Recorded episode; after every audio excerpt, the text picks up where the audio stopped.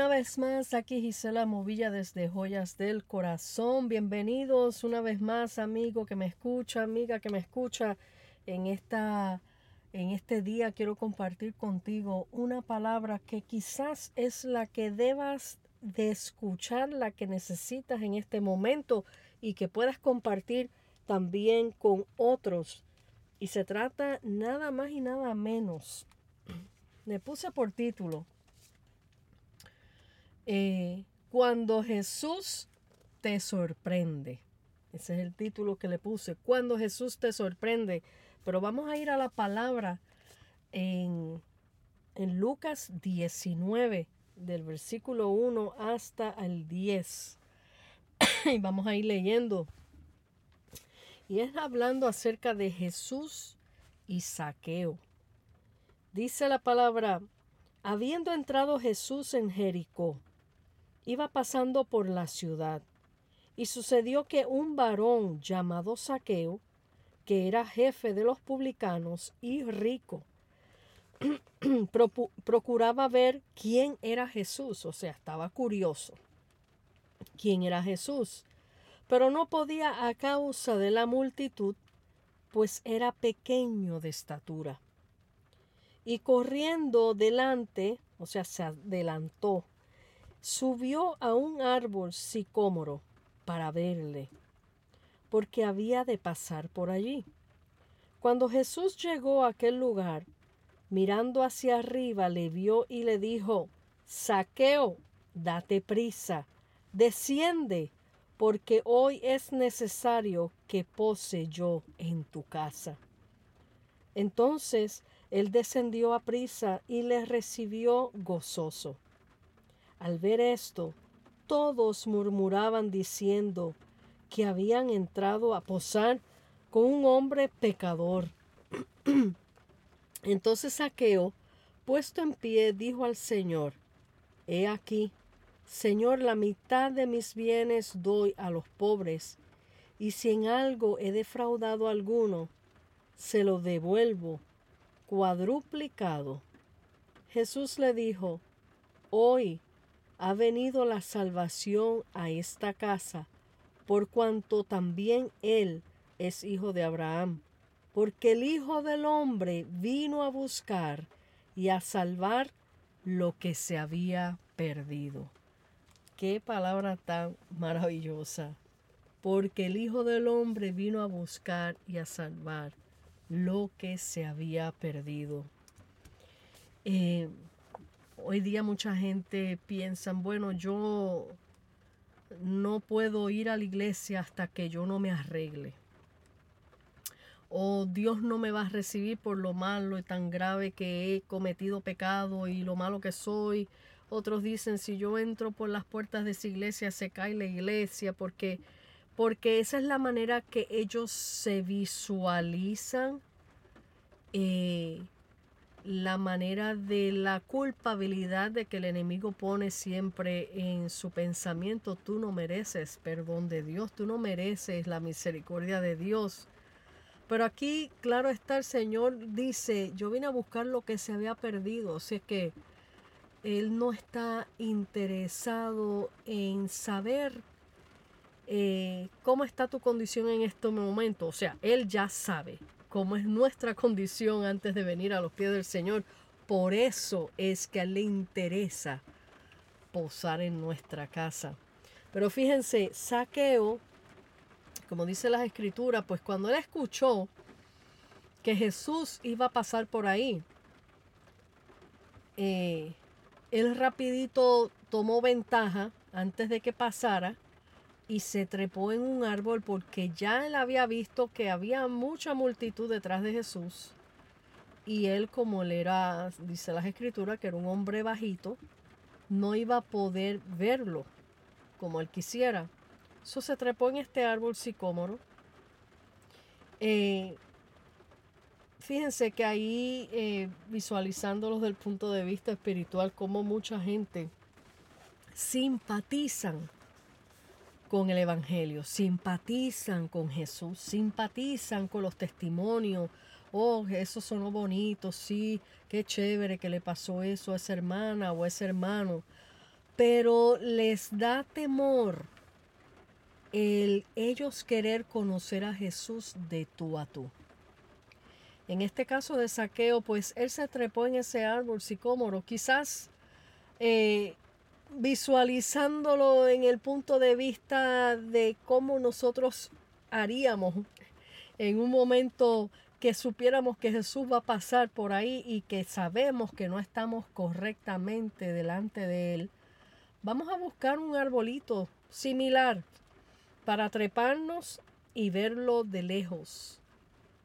La curiosidad, quiero conocerlo, verlo por lo menos de lejos, pero no quiero el compromiso. No quiero que me vea, no quiero que nadie se dé cuenta que yo quiero saber de Jesús, pero sin comprometerme. Y así hay muchos allá afuera en este momento que simpatizan, quieren, les gustan los testimonios, saben que Jesús es real, saben que murió en la cruz, saben que Él sana, que Él salva, les gusta la idea, pero tienen temor de rendirse totalmente a los pies del Señor. Por lo tanto, se esconden donde nadie me vea, voy a escuchar, pero que nadie sepa que estoy escuchando. Me voy a trepar en este árbol, pero que nadie sepa que yo estoy ahí. Simplemente quiero escuchar de lejos. Quiero conocer un poquito de lejos. Mas sin embargo, aquí vemos claramente que Saqueo no se pudo esconder ante la presencia de Dios.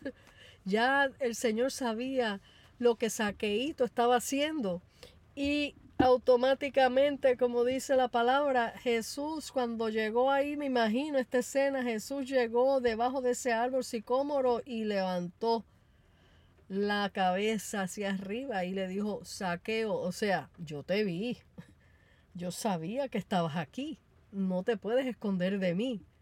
Mas sin embargo, qué lindo cuando aquí dice la palabra que, que dice que, que Jesús le dijo, desciende, o sea, sal de tu escondite, desciende porque es necesario esa palabra que él utiliza ya en otra ocasión, como en el, en el mensaje de la mujer samaritana, cuando él dijo que le fue necesario pasar por Samaria.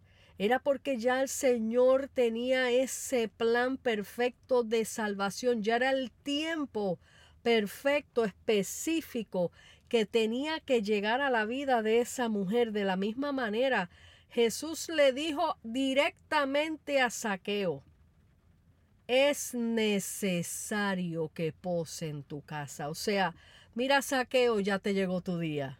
Aleluya.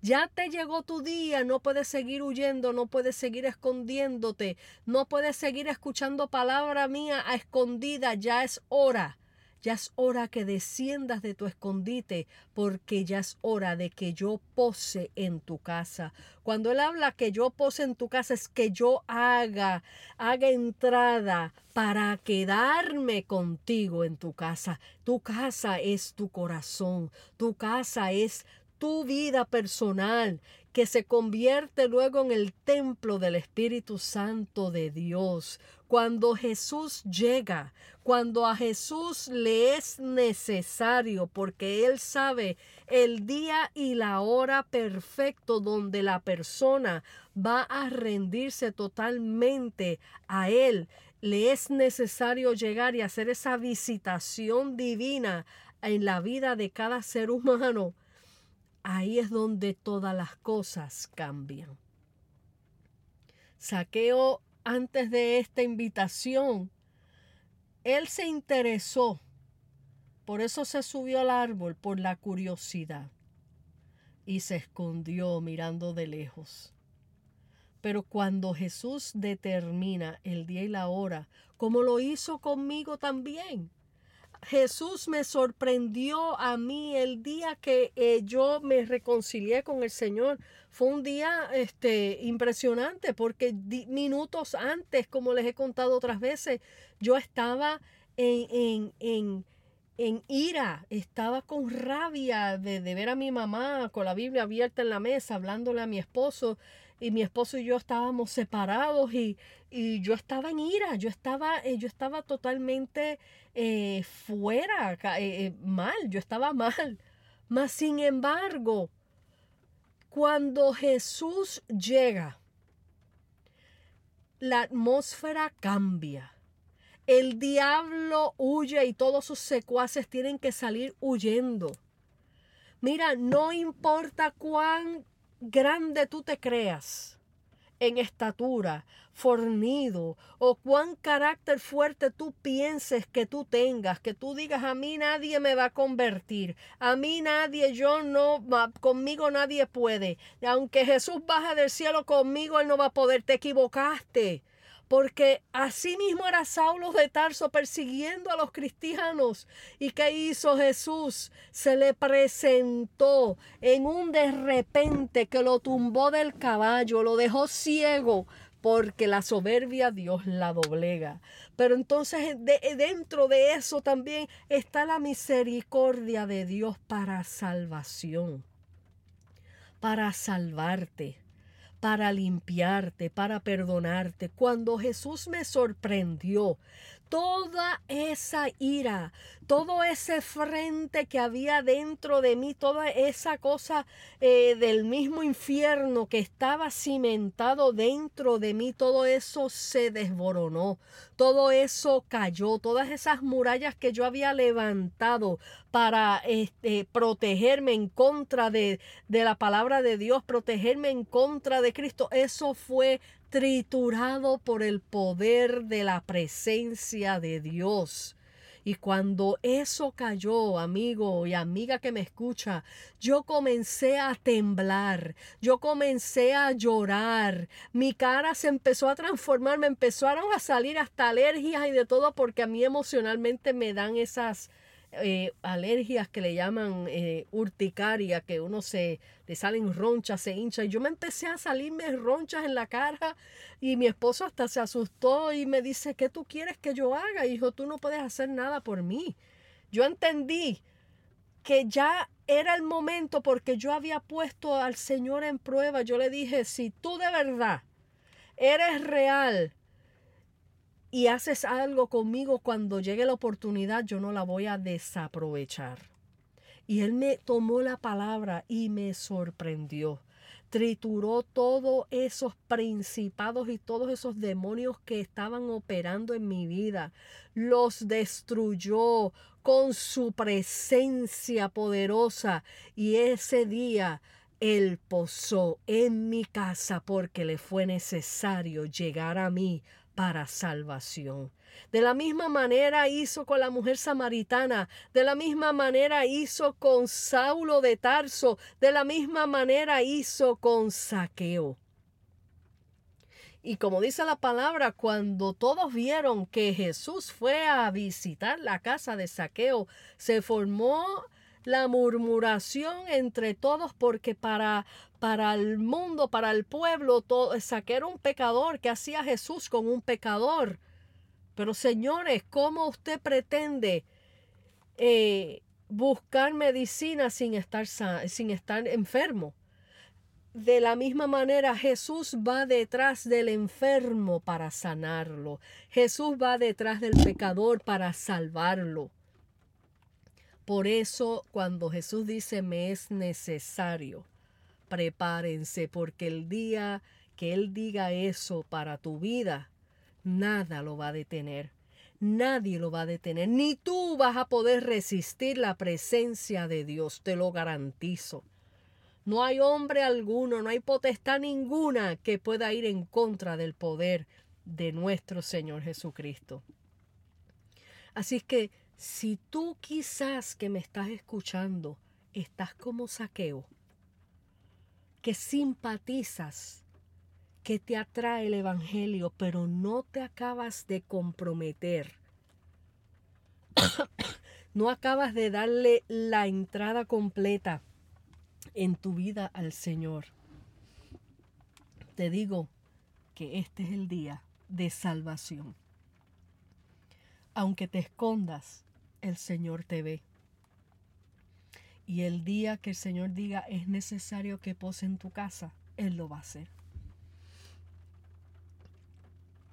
No esperes que ese día sea un día de algo fuerte que suceda en tu vida, porque muchas veces la gente no vienen, esperan, esperan y a veces Dios en su misericordia tiene que apretar la tuerca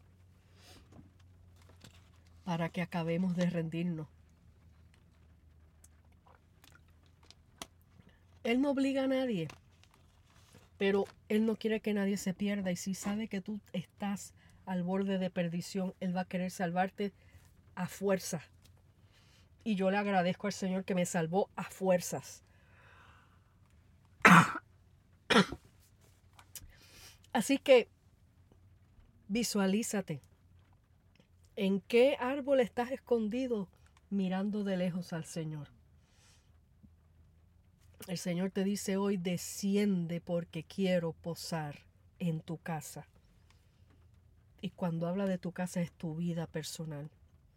Y después el resto de tu, de tu hogar, de tu casa, será alcanzada con la salvación. Entrega tu vida al Señor Jesús y no huyas más, no te escondas más, porque hay muchas oportunidades y Él quiere salvar tu vida hoy. Dios te bendiga, Dios te guarde. Haz esta oración conmigo.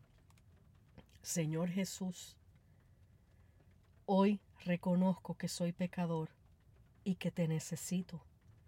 Reconozco que tú eres el Hijo de Dios que viniste a morir por mí en la cruz. Escribe mi nombre en el libro de la vida. Perdona y lávame de todos mis pecados. Entra y posa en mi vida, en mi casa.